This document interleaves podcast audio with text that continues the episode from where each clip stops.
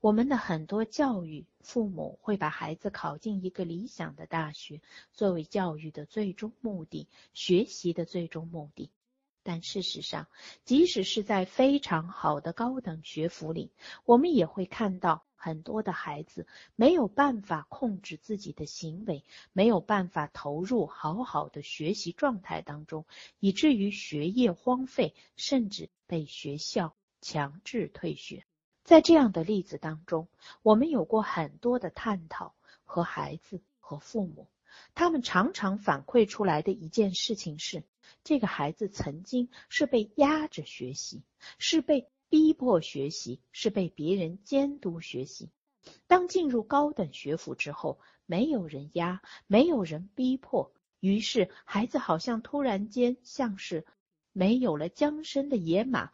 拼命的奔跑，他们不知道如何自我控制，不知道界限究竟在哪里，也失去了学习的动力。当然，我们希望这些负面的例子不会再一次的发生。当然，在我这里去谈的时候，我说孩子要学会自我控制，最重要的就是父母能够放开控制权，让孩子为自己的学习负责。就像我刚才的举例，孩子迟到了会发生什么？会让妈妈生气。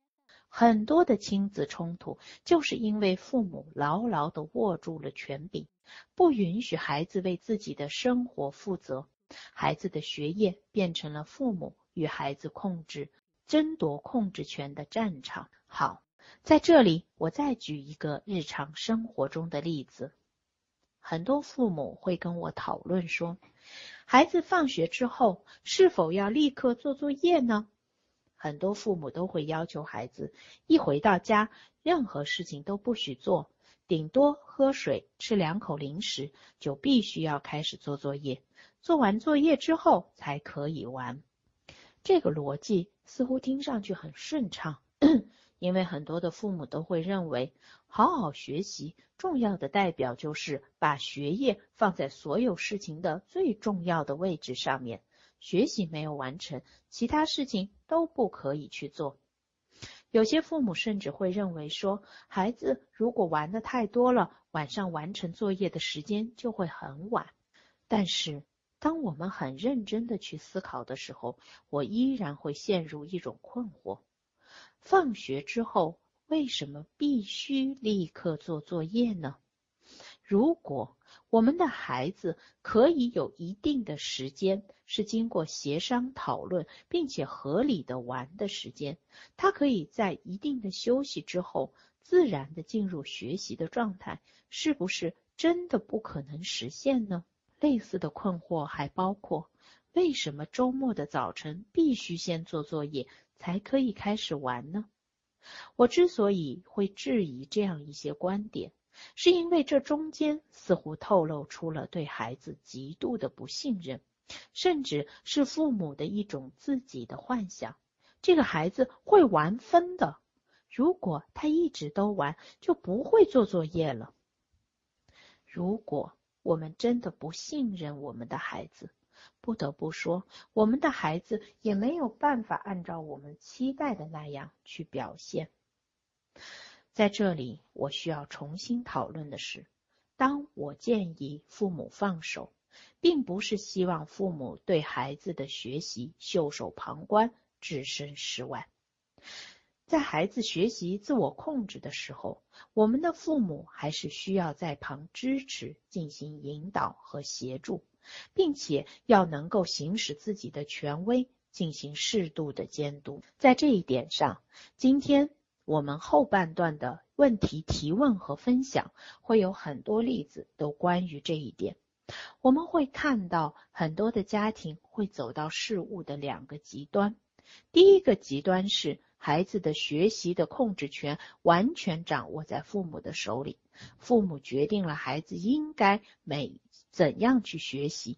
孩父母决定了孩子应该学习什么，而孩子自身的需要、自身应负的责任、自身的控制都无法在这当中得到体现。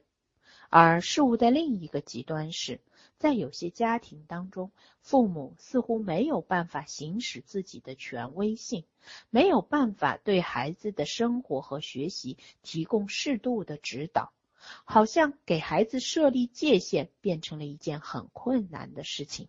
因此，在这里，我需要再一次的强调，我们一方面需要给孩子一定的自我发展、自我控制的空间，但另外一方面，他们是孩子，我们是成年人，父母必须能够行使自己的权威，能够帮助孩子建立适度的界限。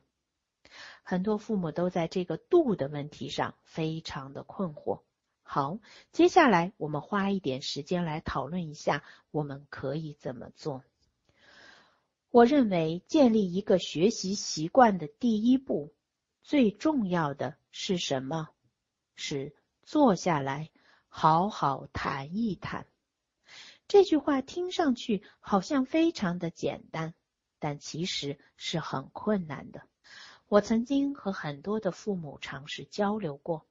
你可以和孩子谈一谈晚上学习时间的安排方法吗？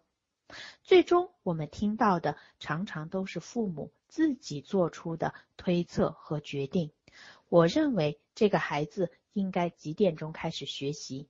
我认为这个孩子应该怎么样安排学习和科目的次序？我认为这个孩子应该每天晚上学什么？在这个过程中，父母似乎很难坐下来告诉孩子自己的想法。最重要的是能够听一听孩子的想法。父母和孩子能够坐下来。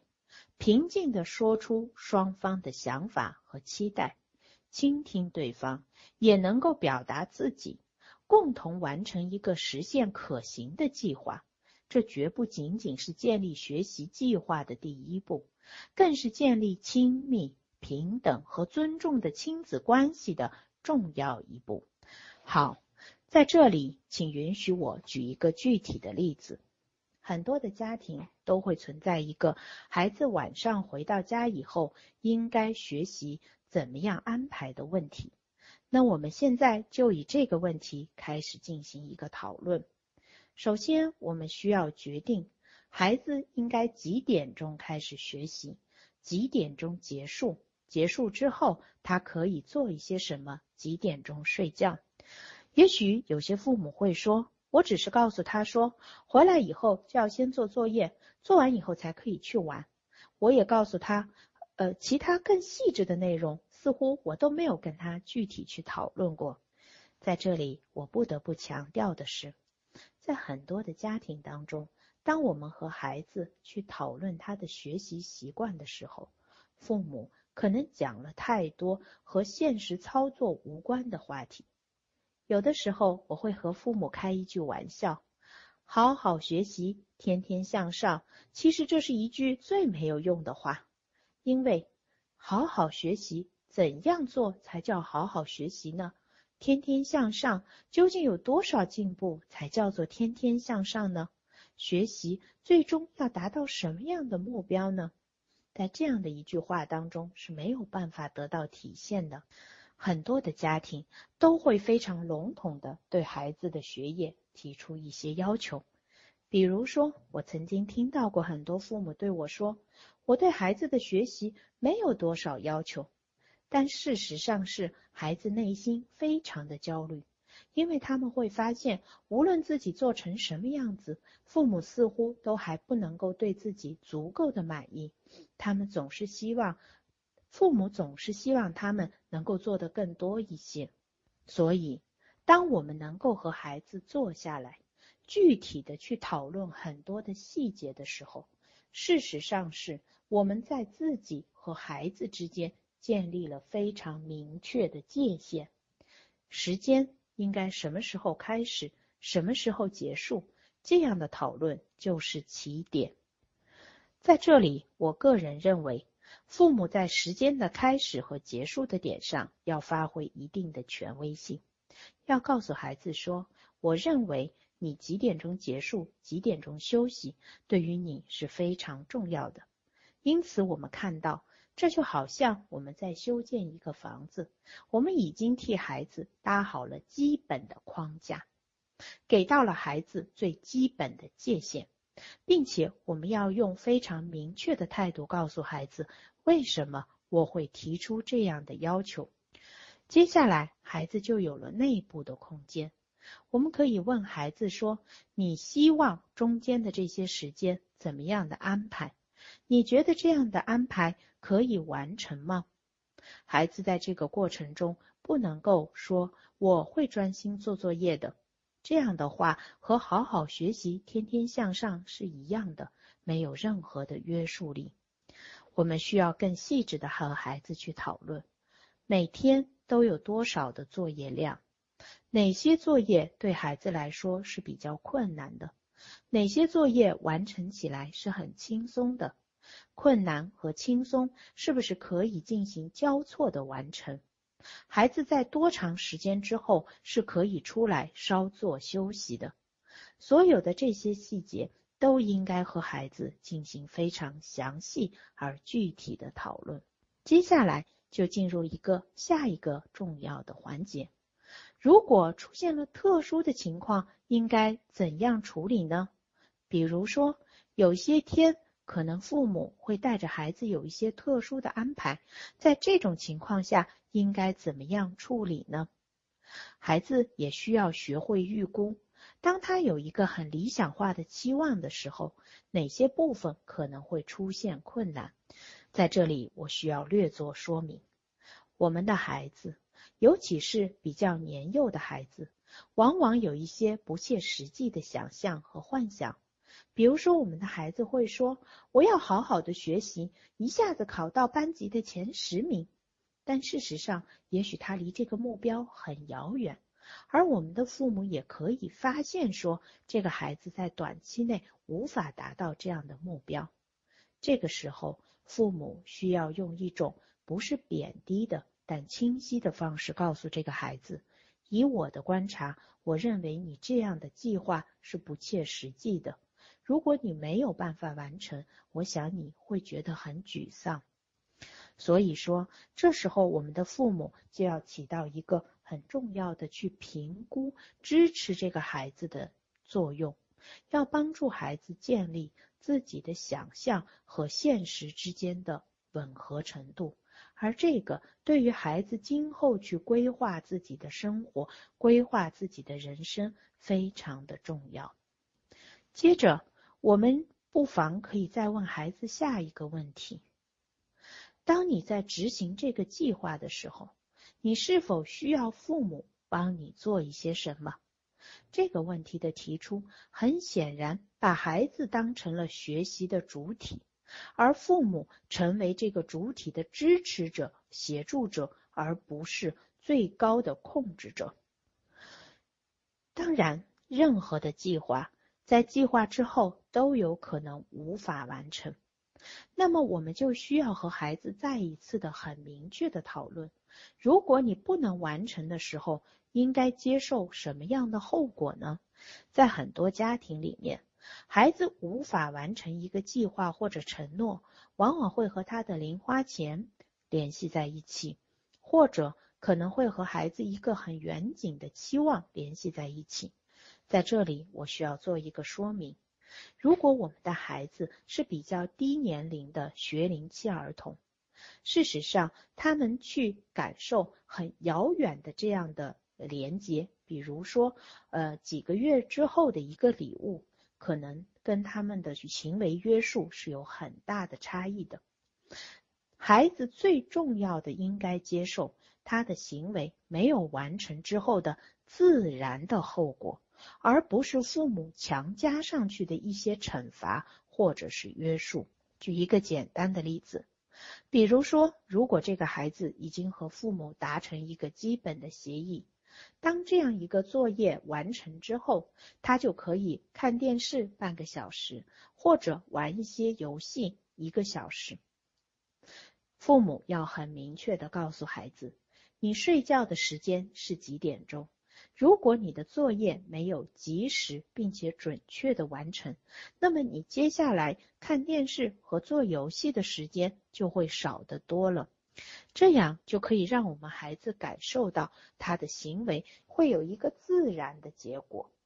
比如说，如果他没他早晨迟到了，就无法顺利的完成自己的学业，会被老师批评，会被同学看不起。而他自己有可能会被关在教室的外面。孩子能够承受自己行为的最终结果，这对于这个孩子来说是非常重要的一种体验，而不是由父母去承担最后行为的结果。好，当我们的一个计划制定好之后，父母要做好一种心理的准备。最初制定的计划往往会遇到一些特殊困难的时刻，因此我们最重要的是要能够观察这个孩子完成计划的过程，哪些部分这个孩子表现出很好的执行力，哪些部分这个孩子似乎无法很好的执行，无法执行的原因究竟是什么？我们要有自己的观察和思考，同时我们要能够再一次的和孩子坐下来去讨论，说在他完成计划的过程中，究竟遇到了什么样的困难，让他没有办法准时的完成计划，是否需要得到一定的调整，或者他的行为方式需要再一次的改进。因此，我们会看到。当我们讨论说学业不要成为父母和孩子争夺控制权的战场，也并不意味着我们会放手让这个孩子自己去学习。完全让孩子自己去学习，很有可能会让孩子，尤其是年龄较小的孩子，陷入一种无助和困惑的状态当中。父母的支持、观察、帮助是非常的重要的。我们探讨孩子的学业问题的时候，我们需要清晰的认识到，孩子并不是我们自己实现生活梦想的工具，孩子也不是盛放我们自我挫败部分的容器。我们要能够看到，孩子是一个独立的生命体。这个主题的探索，就将孩子控制权的孩子学业控制权的问题，从一些时间的管理、学习方法的管理，提到了一个更重要的层面上。我也曾遇到过很多的情况，比如说有一些父母，他们自己对自己的专业有一些非常强烈的认同。于是就要求自己的孩子今后也必须从事和自己相同的职业，而孩子是没有办法在学业的选择中做出自己的决定，最终孩子可能会出现厌学、抗拒、对学习缺乏动力等等一系列的困难。还有一些家庭，因为父母可能曾经在学业的发展中经历过一些挫败。似乎他们内心深处会有一个想象，自己的孩子很有可能也会经历相同的挫败，或者他们过度的想要让孩子回避可能经历失败的这种可能性，于是就竭尽所能的控制孩子的学业和行为，最终导致孩子的一种反抗，甚至是一种厌学情绪。我在这里要再一次的强调，一个良好的学习习惯，一个孩子对自己学业成就发展的激情和兴趣，将有可能陪伴他这一生的发展。在今天的分享最后的时候，我想给大家讲一个真实的故事。曾经，我认识了一位老人。这位老人在我和他相识的时候，已经有七十多岁的年龄，而这位老人深深的吸引我的是他对学习、进步、对生命的一种激情。七十多岁的老人，当然他已经退休了，但是他退休之后的生活充满了热情。在六十岁的时候，他突然间对网球产生了兴趣。于是他花了很长的时间，认真的投入这个学习和训练的过程。而之后，很多的年轻人都成为了他网球的手下败将。这位老人从很年轻的时候就曾经学习京剧，并且成为了一个很棒的业余爱好者。这种爱好支撑了他一生，即使他到很老的时候。他依然会和很多的伙伴共同去唱戏，共同上台演出，体验这中间的快乐。在他年轻的时候，他非常的热爱话剧；而当他老年之后，他依然会把自己对于话剧执着的热情传递给很多年轻人，指导这些年轻人学习话剧的导演和表演。这位老人之所以如此的吸引我，给我留下如此之深的印象，是因为他从来没有把学习、工作当成自己一时的行为。也就是说，学习不会在考上大学的那一刻，不会在大学毕业的那一刻结束。对生活的兴趣也不会因为自己的衰老而变得有所减退。我可以一直去接受新的事物，去学习新的东西，这是这个老人内心的一种信念。依靠着这种信念，他吸引了很多的年轻人围绕在他身边。大家没有办法感受到他的衰老，而更多的体验到的是他对生活的激情。在今天讲座的最后，之所以我想分享这个故事，是我想告诉大家，学习习惯的培养绝对不是为了让孩子在小学、初中拿到一个让父母可以夸耀、可以骄傲的成绩。一个孩子拥有对学习的兴趣，拥有一个良好的学习习惯。学会控制自己的生活，学会规划自己的生活，这样的习惯和态度将可能伴随着他这一生进入一个非常有激情的生活状态。而这一切最根本的基础是，他可以感受到我的学习，我的生活是属于我本人的。我不是为了父母而学习，我是为了我自己。这样对生活积极的态度，也将培养出一个孩子对自己生活的责任心。好，今天我们的分享就在这里停止了。接下来的时候，我们将进入问题的回答阶段。